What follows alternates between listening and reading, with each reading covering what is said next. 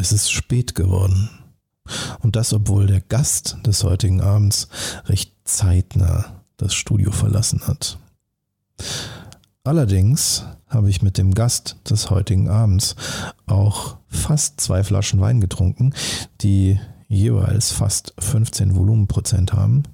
Das heißt, ich bin nach der Aufzeichnung fast eingeschlafen. Und so habe ich mir vor der Rückblickfolge erstmal Würstchen mit Kartoffelsalat gemacht. Auch das passiert manchmal bei ausgesprochen ausgetrunken, vor allem wenn Bettina Karlau zu Gast ist.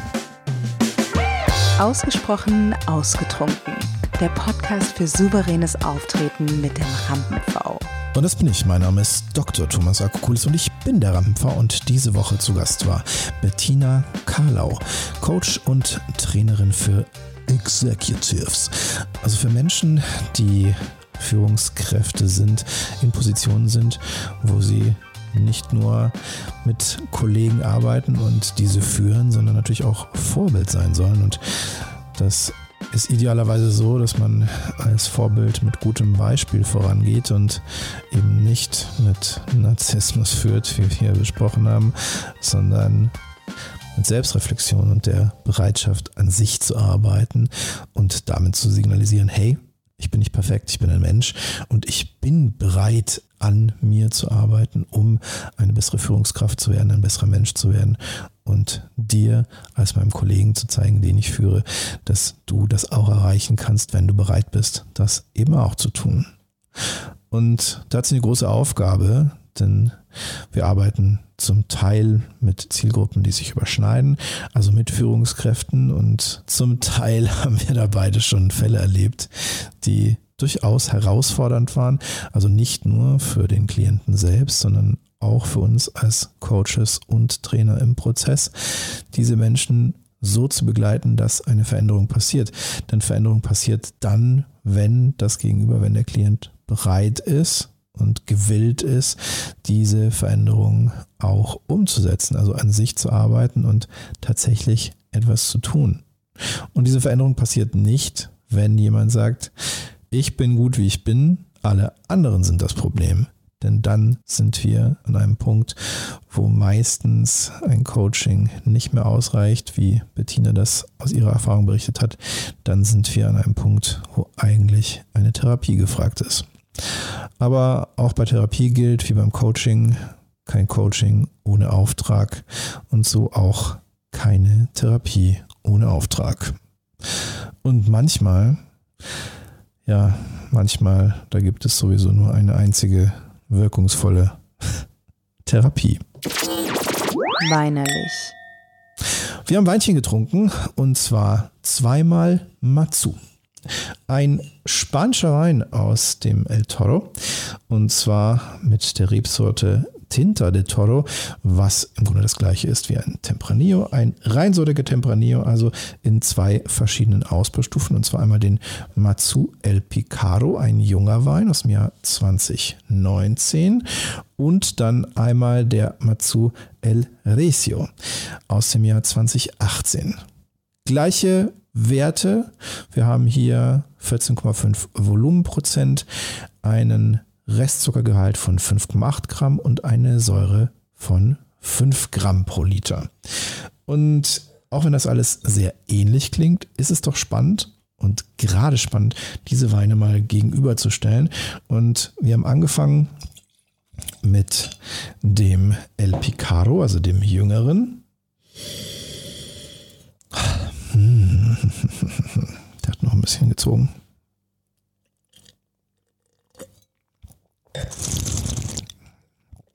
Mhm. Mhm. Bisschen warm jetzt.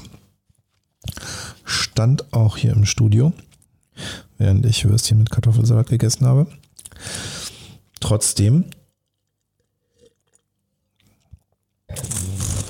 Mhm. Ein wirklich schöner Wein. Wir haben kirschige Noten, wir haben ein bisschen Blaubeere. Wenn er etwas kühler ist, wir hatten ihn vorhin angekühlt getrunken, kommt diese unsüße Frucht noch ein bisschen schöner raus. Also ist das Blaubeerige noch stärker. Wenn er ein bisschen an Temperatur gewinnt, dann haben wir beide auch noch eine rote Johannisbeere erkannt. Die Frucht bekommt aber einen schönen Kontrapunkt, dadurch, dass der Wein auch im französischen Eichenfass ausgebaut wurde. Das gibt dem Ganzen eine Tiefe und Eleganz und lässt den Wein, obwohl er noch recht jung ist, schon sehr substanziell wirken.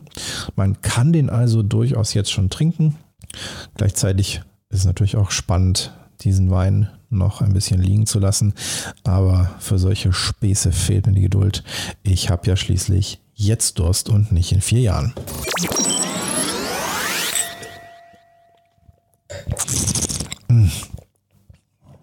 So, das also der El Picaro. Jetzt gehen wir mal auf El Ricio. Die etwas ältere Version. Also 2018er statt 2019er Jahrgang. Oh. Und Bettina und ich haben vorhin darüber diskutiert, ob wir den Preisunterschied von 5 Euro hier gerechtfertigt finden. Denn anfänglich, als die beiden Weine noch angekühlt waren und sehr stark angekühlt waren, wir also so am unteren Ende der Trinktemperatur waren, haben wir noch nicht so viel Unterschied festgestellt. Aber im Verlauf der steigenden Temperaturen hat sich da doch was getan.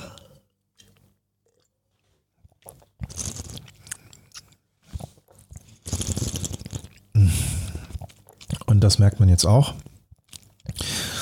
Jetzt, wo wir eigentlich schon außerhalb des oberen Endes der idealen Trinktemperatur sind, der Wein hat jetzt ungefähr 19, 20 Grad. Das ist eigentlich schon eine Spur zu warm. Schmeckt er trotzdem noch fantastisch. Und hier zeigt sich, der ältere, der El Recio, hat ein bisschen mehr Breite.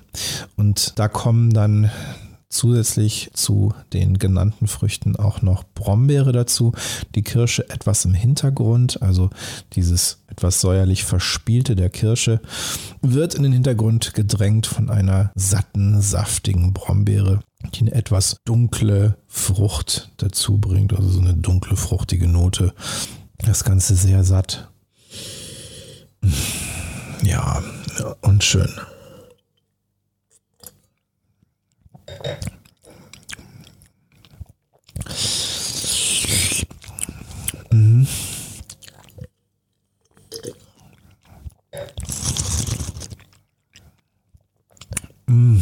Ja, also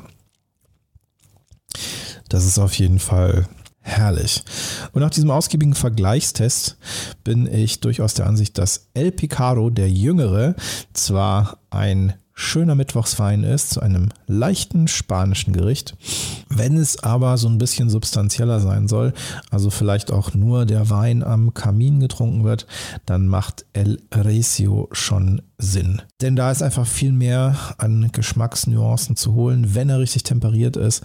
Also tatsächlich tendiere ich jetzt dazu, obwohl ich derzeit Weine gerne so am unteren Ende der empfohlenen Trinktemperatur trinke, also eher ein bisschen kühler, den nicht ganz zu kühl zu trinken, weil dann kriegt er noch ein bisschen mehr Breite, entwickelt sich schön.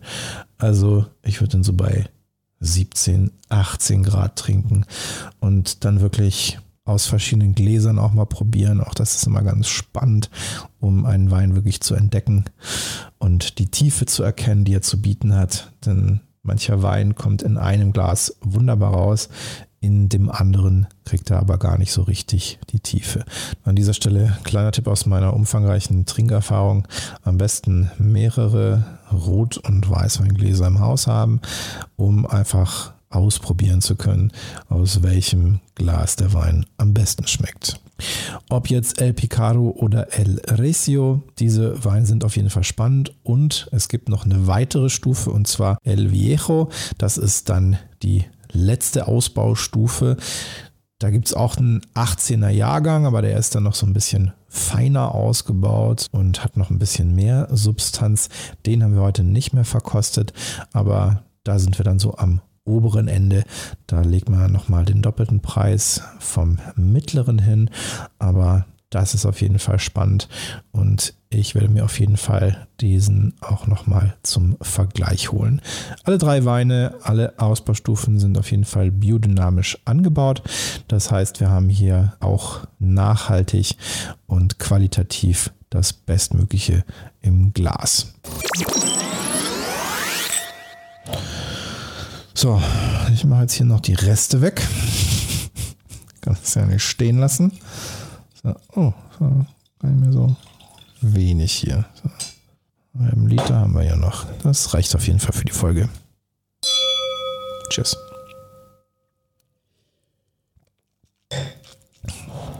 Und natürlich haben Bettina und ich nicht nur über Wein sinniert, sondern auch über Genuss. Denn Bettina ist auch ein Genussmensch und abgesehen vom Wein liebt sie das gute Essen und vor allem liebt sie auch gute Kommunikation.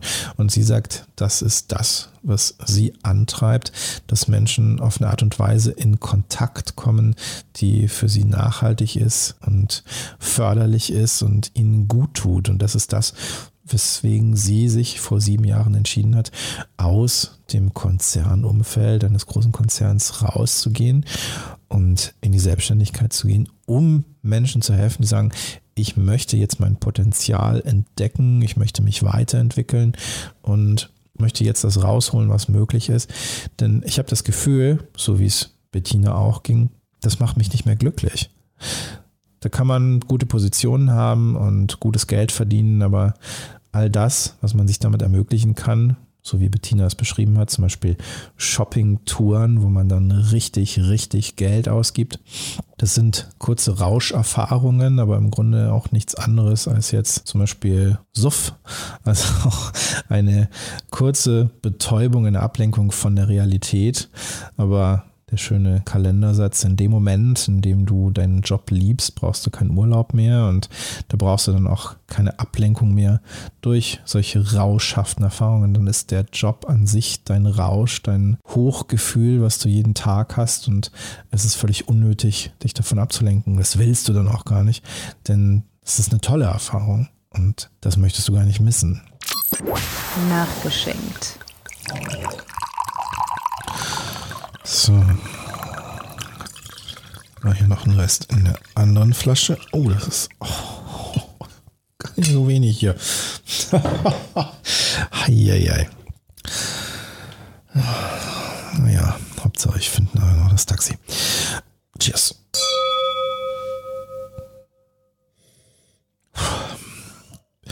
Manchmal ist man auch froh, wenn man mit dem Trinken fertig ist. Auf jeden Fall gilt das nicht für gute Gespräche, denn das, was ich heute mit Bettina hatte, war ein wirklich hervorragendes Gespräch. Es hat super viel Spaß gemacht, mich mit ihr auszutauschen. Vor allem, weil wir beide in diese Selbstreflexion reingegangen sind, also auch durchaus die Bereitschaft hatten, uns selbst und unsere eigenen Muster mal zur Debatte zu stellen und gegenüberzustellen und uns auf dieser Ebene zu begegnen. Und das sind eigentlich diese richtig spannenden Momente, wenn sowas entsteht, wenn solche Begegnungen eintreten und das eben nicht nur unter Coaches, sondern generell zwischenmenschlich, wenn man also sich in einem Gegenüber spiegeln kann und das Gegenüber dann situativ auch Projektionsfläche ist und sich zur Verfügung stellt. Und das ist, wie Bettina beschrieben hat, in ihrer Arbeit ein ganz zentrales Element, dass sie sich als Projektionsfläche ihres Gegenübers zur Verfügung stellt. Das ist als Coach natürlich auch ein technischer Ansatz, der dahinter steht. Das ist aber generell im Zwischenmenschlichen sehr, sehr spannend. Kann also auch im Privaten zwischen zwei guten Freunden oder Freundinnen stattfinden, wenn sie sich austauschen und der eine eben Projektionsfläche bietet für das, was den anderen in diesem Moment beschäftigt. Besonders schön finde ich immer, wenn in solchen Gesprächen eine Atmosphäre entsteht, wie sie heute entstanden ist mit Bettina und mir. Denn Bettina kannte ich vorher gar nicht persönlich. Wir haben nur einmal kurz telefoniert, um die Modalitäten des Podcasts abzuklären. Der Kontakt wurde hergestellt durch Achim Griesel, der ja hier auch schon zu Gast war und der Veranstalter ist der Nacht der Redner, wo Bettina auch auftreten wird. Und das zu einem wunderschönen Thema, Scheitern ist doof, aber wenn, dann richtig. und das finde ich sehr, sehr schön, denn in Deutschland gibt es leider keine Kultur des Scheiterns, beziehungsweise, wie wir im NLP sagen würden, keine Feedback-Kultur, keine Kultur, in der wir einen Fehler machen und aus diesem Fehler lernen und ihn als Feedback begreifen und nicht als Scheitern. Jetzt wehre ich mich grundsätzlich nicht gegen den Begriff des Scheiterns. Ich finde es völlig in Ordnung zu sagen, in dem Punkt bin ich situativ gescheitert, was aber natürlich nicht bedeutet, dass ich grundsätzlich in meinem Leben, in meiner Lebensführung oder in meiner Karriere, in meiner Partnerschaft, in meiner Persönlichkeitsentwicklung, was auch immer gescheitert bin, sondern ich habe situativ ein Ziel noch nicht erreicht und kann daraus lernen, wie ich es in der Zukunft besser machen kann. Und gleichzeitig habe ich auch ein Fable für provokante Titel und finde es schön, dass Bettina einen Titel gefunden hat, der ein bisschen zum Nachdenken anregt und auch eine kleine Provokation enthält und dadurch Aufmerksamkeit zieht. Und das kann ich schon mal sagen. Das, was wir hier produziert haben an Content, das ist definitiv alles andere als gescheitert. Das Einzige, was wir nicht geschafft haben, ist beide Flaschen auszutrinken. Ein Glück, dass ich das jetzt noch erledigen konnte.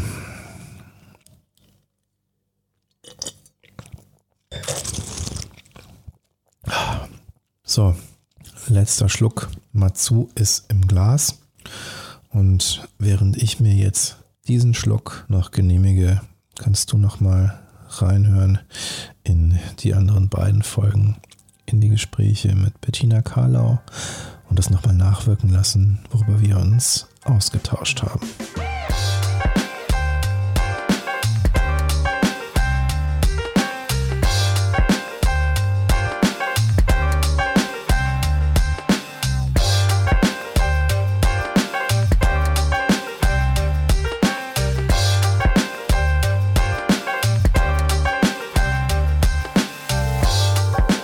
Ausgesprochen ausgetrunken diese Woche mit Bettina Karlau. Und wenn dich interessiert, was Bettina Karlau macht und du mehr darüber erfahren möchtest, schau jetzt in die Show Notes. Da findest du Links zu ihrer Website und ihrem Social Media.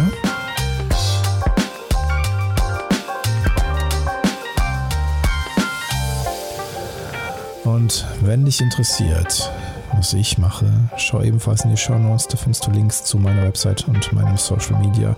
Und da erfährst du auch, wie du in Zukunft souverän ohne Lampenfieber auftreten kannst und die beste Präsentation deines Lebens hältst.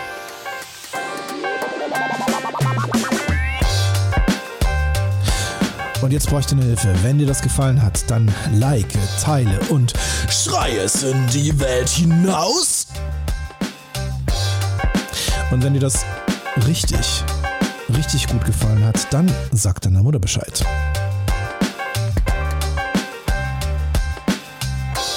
Ausgesprochen ausgetrunken kommt wieder nächste Woche. Bis dahin, gieß dir ein, gönn dir reichlich. nee, reicht nicht. Yes! Volles Glas, volles Anstoßen. Vollgas. Groß daheim.